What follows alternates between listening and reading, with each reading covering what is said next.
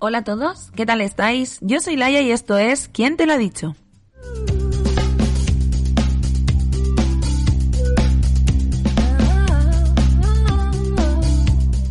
Ya estamos aquí otro martes más en este espacio que nos cede Castilla-La Mancha Activa, donde vamos a hablar de libros, literatura y temas relacionados con la misma.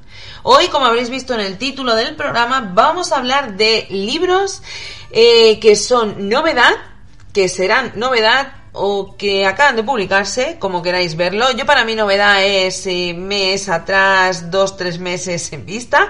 O sea, que, no, que se haya publicado hace un mes o que todavía no se haya publicado, obviamente. Y que me muero de ganas de leer, porque sí, amigos, eh, yo sigo pendiente de las novedades, sigo poniéndome al día de todo lo que van informando las editoriales que quieren publicar y sigo haciendo mi lista de libros pendientes cada vez más larga. Hoy voy a hablaros de siete libros que van a publicarse en breve, o que ya te digo, os se acaban de publicar a día de prácticamente hoy, y que tengo ganas de leer. ¿Queréis saber cuáles son? Pues venga, empezamos. Del primero que os voy a hablar es de Punto Ciego, que está escrito por Paula Hawkins, a la que todos conoceréis, ya que es la autora de un pedazo de bestseller como es La chica del tren. Está editado por Planeta, estará a la venta en octubre y tengo muchísimas ganas de hincarle el diente. ¿Por qué? Porque tiene una sinopsis que veréis, veréis lo que se viene. Desde que son niños, Eddie, Jake y Ryan han sido inseparables. Ellos tres contra el mundo. Eddie pensaba que su amistad podría con todo, así que cuando su marido Jake es brutalmente asesinado y su amigo Ryan acusado del crimen, su mundo se desmorona. Eddie está sola por primera vez en muchísimos años en la casa del acantilado que compartía con Jake. Está en pleno luto y tiene miedo y no le falta razón para tenerlo pues alguien la está vigilando, alguien que ha estado esperando ese momento. Ahora que Eddie es vulnerable, el pasado del que ha intentado huir desesperadamente está a punto de llamar a su puerta. Ay, Dios mío, en este caso parece ser que la autora nos va a ofrecer una novela apasionante en la que descubriremos que hasta el acto mejor intencionado puede tener trágicas perdón, consecuencias. Una historia llena de giros y tensión magníficamente escrita por la reina indiscutible del suspense. Yo no sé si Paula Hawkins será la reina del suspense, pero sí que tengo que deciros que yo disfruto muchísimo los libros que leo de esta autora, aunque me falta por leer el último, también os lo digo. Pero em, creo que va a ser un libro que nos va a hacer disfrutar muchísimo, que tiene muy buena pinta, que es el triángulo ese triángulo va a dar de qué hablar. Y si no, ya veremos a ver qué mm, pinta trae este libro. De momento la portada es brutal y la sinopsis le acompaña. Solo falta que no nos jueguen una mala pasada las expectativas. ¿Vosotros qué pensáis?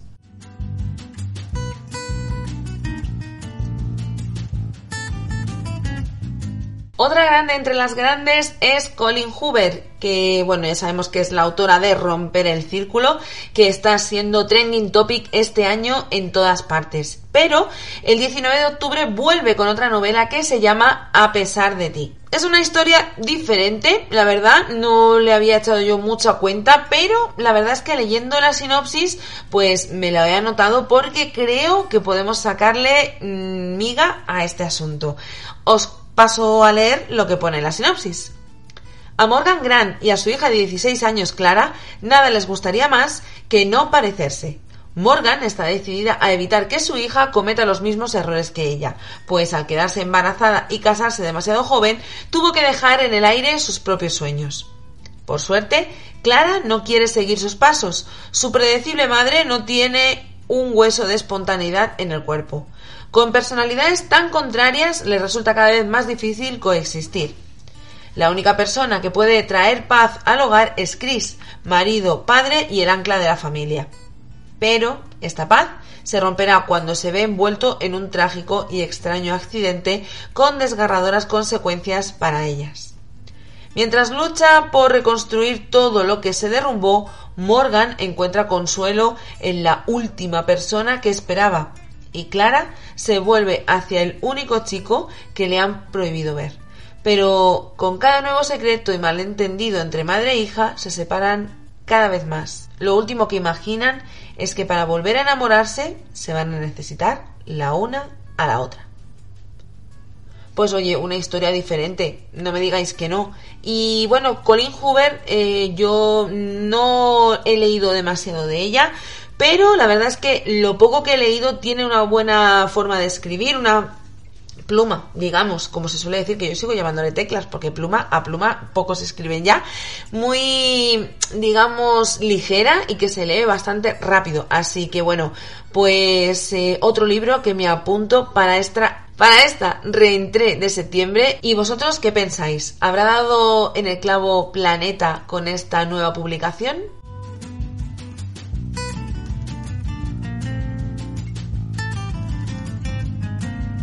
Y cambiamos un poco de tercio y en este caso vamos a hablar de otra novela que también va a publicar Planeta, esta vez el 5 de octubre.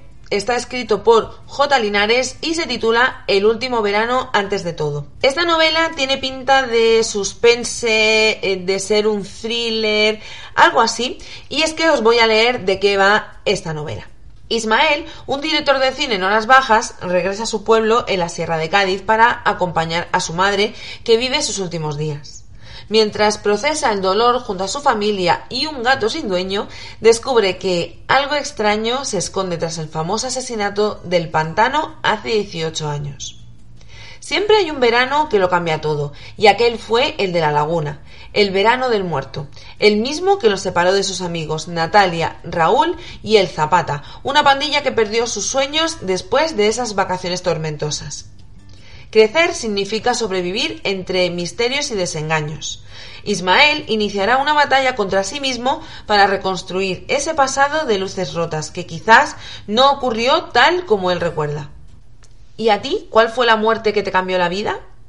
A ver, yo ahora voy a hacer aquí el chascarrillo. No vale decir que la muerte que nos eh, marcó a muchos jóvenes y niños de la época era la muerte de Chanquete. Eh, eso tenemos que tenerlo ya todos superados. Chanquete murió y bueno, dejó un bello mm, recuerdo a toda una generación. Pero, eh, bueno, a ver este caso, ¿quién fue el muerto? Porque la verdad es que queda un asesinato en un pantano hace muchos años, va un chico, bueno, no sabemos qué ha pasado, no sabemos si alguno de los protagonistas o alguien de la pandilla está inmerso o implicado, mejor dicho, en esta, en esta muerte, porque a ver, mm, no sé cómo serán los pueblos donde se nos está ubicando esta historia, no sé cómo será el pueblo, no sé cómo será todo, pero tanto como para cambiarte la vida, mm, tenemos que ver quién fue el asesinado y quién fue el asesino. Sobre todo, esos dos puntos. Con esos dos puntos sabremos mucho más de la historia. Y si no, tendremos que esperar al 5 de octubre a leerla.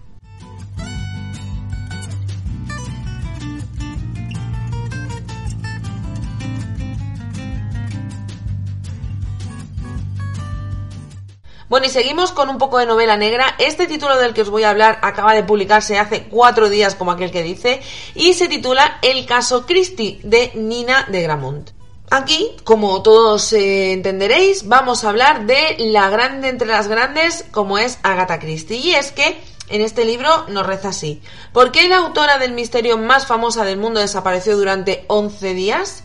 Hago un pequeño inciso. Supongo que todos los que conozcáis la vida y milagros de esta gran autora sabréis que cuando descubrió que su marido le era infiel, su marido Archie eh, Christie le era infiel, ella decidió decidió o no decidió, nunca se sabrá, el escaparse durante 11 días y se la encontraron, bueno, se encontraron su coche en una cuneta eh, aparcado sin ella, obviamente, y ella estaba eh, inscrita en un balneario donde se había inscrito obviamente con un nombre falso. ¿Cuál era el nombre falso? El nombre de la eh, amante de su marido.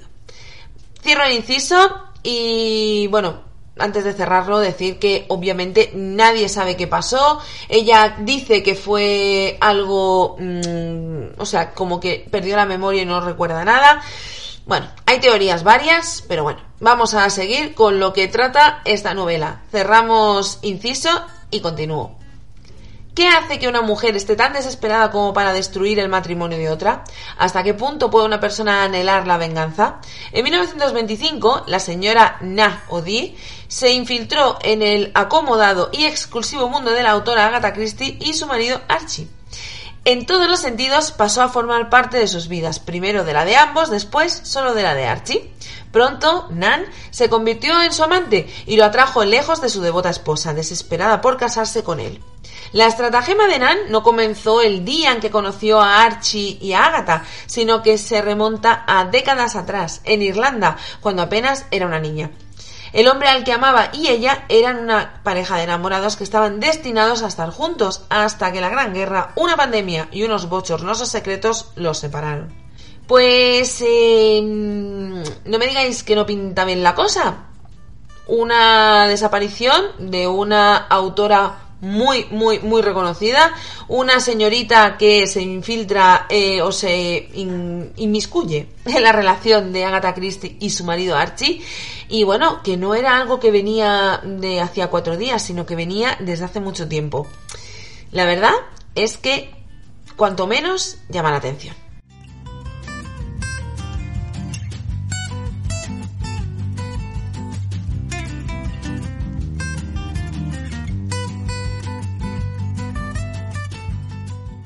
En este caso, y de la mano de Ediciones B, el 21 de julio se publicó eh, el primer libro de la biología Mis Razones, que se titula 100 razones para odiarte y está escrito por Violeta Reed.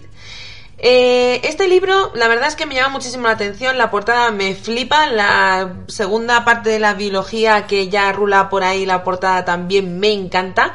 Y bueno, la sinopsis, pues la verdad no puede llamarme más. Es esa típica historia que de vez en cuando me encanta leer, me encanta disfrutar y que además me ayuda a, mm, pues eso, a arrancar después de historias bastante cargantes, bastante densas o de thrillers que son bastante duros de leer. En esta historia vamos a conocer a Elena, que es una chica responsable, nada alocada e incapaz de sacrificar su futuro profesional por una relación.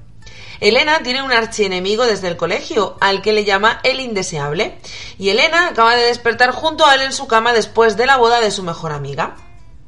Marcos lleva toda la vida sacando de quicio a Elena con sus comentarios de sobrado y sus ojos azules como el mar. Marcos quiere olvidar los malos rollos y dejarse llevar durante el verano por una atracción irresistible antes de volver a Londres. Y aunque Elena intenta ignorarle, Marcos es tan obstinado como sexy y la química entre los dos va a resultar innegable. Es el típico enemies to lovers eh, que mm, a mí de vez en cuando me encanta leer. Y ya os digo, tiene una pinta, unas flores en la portada, unos detalles súper bonitos, que ya sabéis que conmigo los de marketing hacen lo que quieren, así que bueno, vamos a darle una, una tregua a esta autora que no he leído nada aún de ella, pero he leído muy buenos comentarios, así que 100 razones para odiarte y a ver si consigo sacar al menos 10 razones para recomendaros luego este libro. Y ahora nos pasamos a una novela más, eh, digamos, eh, con tintes eh, más antiguos, podríamos decir, ¿vale? Es también de ediciones B, también se publicó el mismo día 21 de julio y nos va a llevar al Madrid del 1925. Allí Elena y Carmen Galeana, que son dos hermanas huérfanas, son dos polos totalmente opuestos. Una siempre ha querido casarse y ser madre, y la otra aspira a ser fotógrafa y vivir entre artistas bohemios y mujeres feministas en los bulliciosos cafés literarios. Sin embargo, un mismo hombre hace tambalear la vida de ambas. Cuando Elena consigue la vida que siempre ha soñado y se casa con Ricardo Herrera, perdón, un militar de buena familia con el que tendrá dos niñas, Carmen se separa de ella de manera misteriosa. Pero aunque el amor no siempre es oportuno, la pasión no puede esconderse para siempre.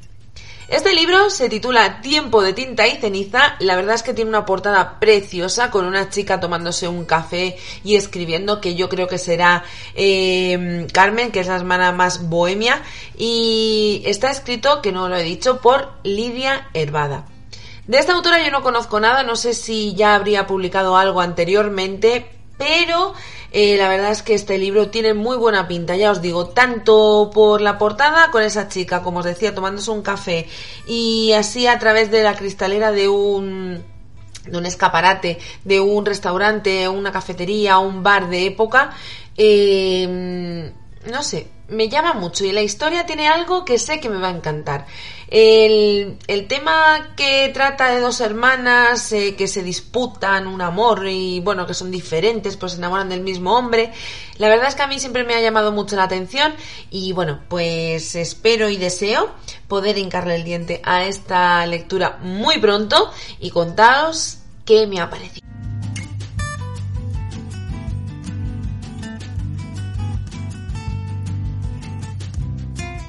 Os voy a hablar ahora de otra autora que me encanta, es Abril Camino, y aunque yo conozco todos sus libros de autopublicación, ella siempre se ha autopublicado, o casi siempre, porque creo que tiene algo con alguna editorial previa. Eh, ella es conocida por su autoedición, autopublicación en Amazon. Esta vez, el 31 de agosto, va a publicar bajo el sello de Planeta las 27 citas de Charlotte May. En esta historia vamos a conocer a Charlotte May una protagonista que parece que tiene una vida perfecta, pero el día que cumple 30 años sufre una epifanía romántica y se obsesiona con que está incompleta. Le falta un hombre a su lado, necesita un novio que la saque del espantoso hastío de ser solo una mujer feliz. Se gusta, tiene el trabajo de sus sueños, dinero en el banco, una familia que la quiere y comparte con dos de sus mejores amigos un apartamento en su barrio favorito de Londres. Se ha hartado de relaciones fracasadas, rollos de una noche y demás desastres románticos, así que se propone encontrar al hombre de su vida, al definitivo, vamos. Con la ayuda de sus amigos Oliver y Moon, elabora una lista con los 27 requisitos que debe cumplir el hombre perfecto y se lanza a una vorágine frenética de citas, cada una de las cuales más desastrosa que la anterior y con un denominador común. Cada uno de los candidatos incumple de forma flagrante uno de los requisitos de Charlotte. Después de esta sinopsis, no sé quién va a estar más deseoso de leer este libro. Yo ya os digo que el mismo 31 me hago con él. Y si no, tiempo al tiempo.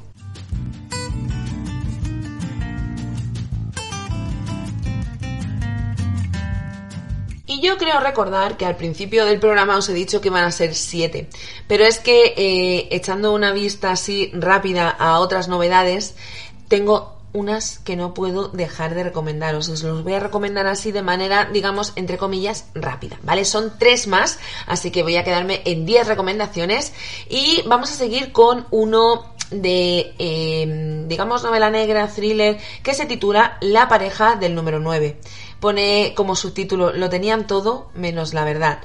Se estrena, se estrena ni que fuera una película, se publica el 14 de septiembre bajo el sello de Planeta y está escrito por Claire Douglas. Las víctimas. Cuando Saffron y Tom se mudan a la casa de campo de la abuela Rose en el número 9 de Skeleton Place, solo pueden pensar en la nueva vida que tienen por delante. Sin embargo, algo surge que no estaba en sus planes. Dos cuerpos enterrados son hallados en su jardín. La investigación. El forense determina que datan de 30 años atrás y solo hay una persona que puede arrojar algo de luz sobre el caso. Rose, que es la abuela por si no os acordabais. Los testigos. Por desgracia, la abuela Rose lleva tiempo perdiendo la memoria y sus recuerdos son muy confusos. El asesino. A partir de ese momento y con prensa encima, Saffron intentará que su abuela recuerde un pasado cada vez más nebuloso mientras empiezan a salir a la luz oscuros secretos del pasado. La verdad. ¿Qué pasó realmente 30 años atrás? ¿A quién pertenecen los cadáveres? Y lo más importante, ¿tiene su abuela algo que ver con el caso? Pues la verdad no me digáis que no está mal, o sea, ese a mí me tiene ya ganada y pone además un sello bestseller del año número uno internacional. Bueno, pues más, razón de más para hacernos con esta novela de Planeta.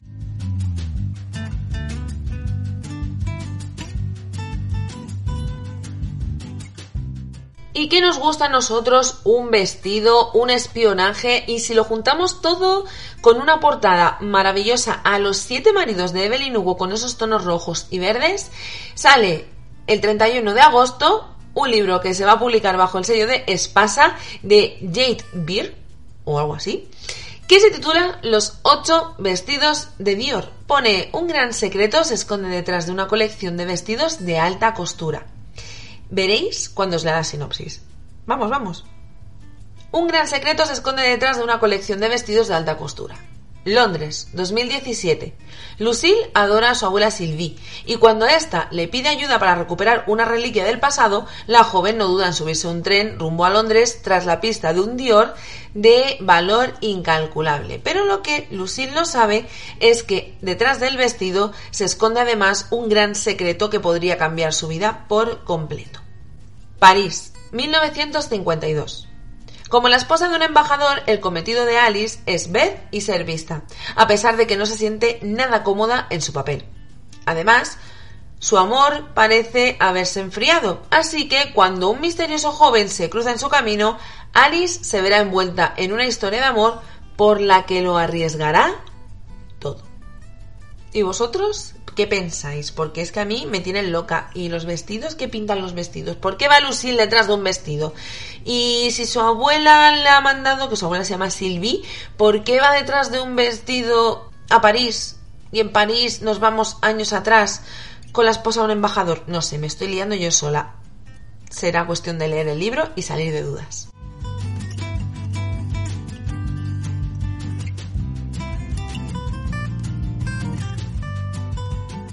Y ya por último, un libro que se publicó hace muy poquito, el día 6 de julio, de Beth Ricklis, o algo así, ya sabéis, eh, publicado bajo el sello de Planeta, y se titula Siete días contigo.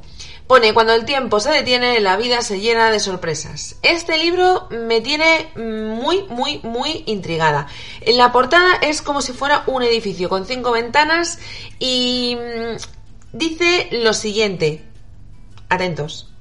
Para los habitantes de London Lane, un simple trozo de papel debajo de cada una de sus puertas está a punto de cambiar sus vidas. ¡Urgente! Debido a la situación actual, la administración del edificio ha decidido imponer una cuarentena de siete días en todos los edificios de los apartamentos de London Lane. De la noche a la mañana, los ocupantes de los pisos deberán permanecer siete días encerrados, a veces con quien no esperaban volver a ver, así que esta situación inesperada provocará más de un malentendido. Reconciliaciones, rupturas y amores llenarán una semana en la que las amistades se pondrán a prueba mientras todos luchan por salir ilesos. En medio de todo drama, una cosa queda clara. La vida está llena de sorpresas. Y yo creo que este libro va a estar también lleno de muchas sorpresas, de momentos guays y de muchas risas. ¿Vosotros qué pensáis? Aunque en parte me va a retrotraer un poco a lo que viene siendo el confinamiento que sufrimos hace un par de años. Madre mía, dos años ya. ¿Cómo pasa el tiempo?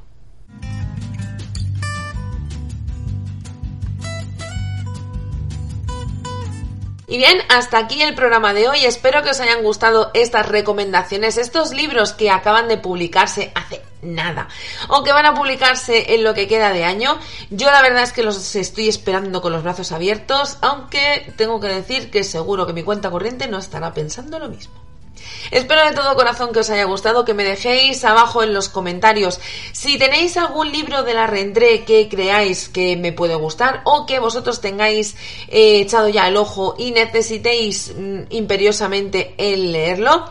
Y también os pido por favor que os paséis por mis redes sociales. Ya sabéis que me podéis encontrar en Instagram con el nombre de quien te lo ha dicho y por mi canal de YouTube con el mismo nombre, una que es original. Y allí pues también veréis más recomendaciones, eh, me podéis escribir y pedirme mm, pues no sé, algún tipo de podcast, algún tema que queráis que, es, que trate, ya sea aquí o en mi canal de YouTube y también podéis decirme pues cuáles son esos libros que os digo que eh, os llaman a vosotros la atención y que estáis deseando que se publiquen. Por mi parte nada más, solamente eh, deciros que os recomiendo que os quedéis escuchando el resto de programación de Castilla-La Mancha Activa porque tiene programas que la verdad merecen muchísimo la pena y que seguro que os van a gustar. Y si mm, queréis escuchar alguno de los programas antiguos de los que ya se han publicado, podéis pasaros por el perfil de iVoox o Spotify de Castilla-La Mancha Activa porque allí los vais a encontrar todos. Ya por último, solamente me queda emplazaros a que volváis próximo martes, mismo sitio, misma hora, aquí no nos vemos de vacaciones y allí eh, encontraréis otro programa hablando también, como siempre, de libros y literatura. Por mi parte, nada más, solamente desearos que paséis un maravilloso día, una maravillosa semana, desearos muy felices vacaciones si las estáis disfrutando ahora mismo y lo dicho, que espero que seáis muy felices y encontréis muchos ratitos para leer. Un beso muy muy gordo y cuidaos. Chao.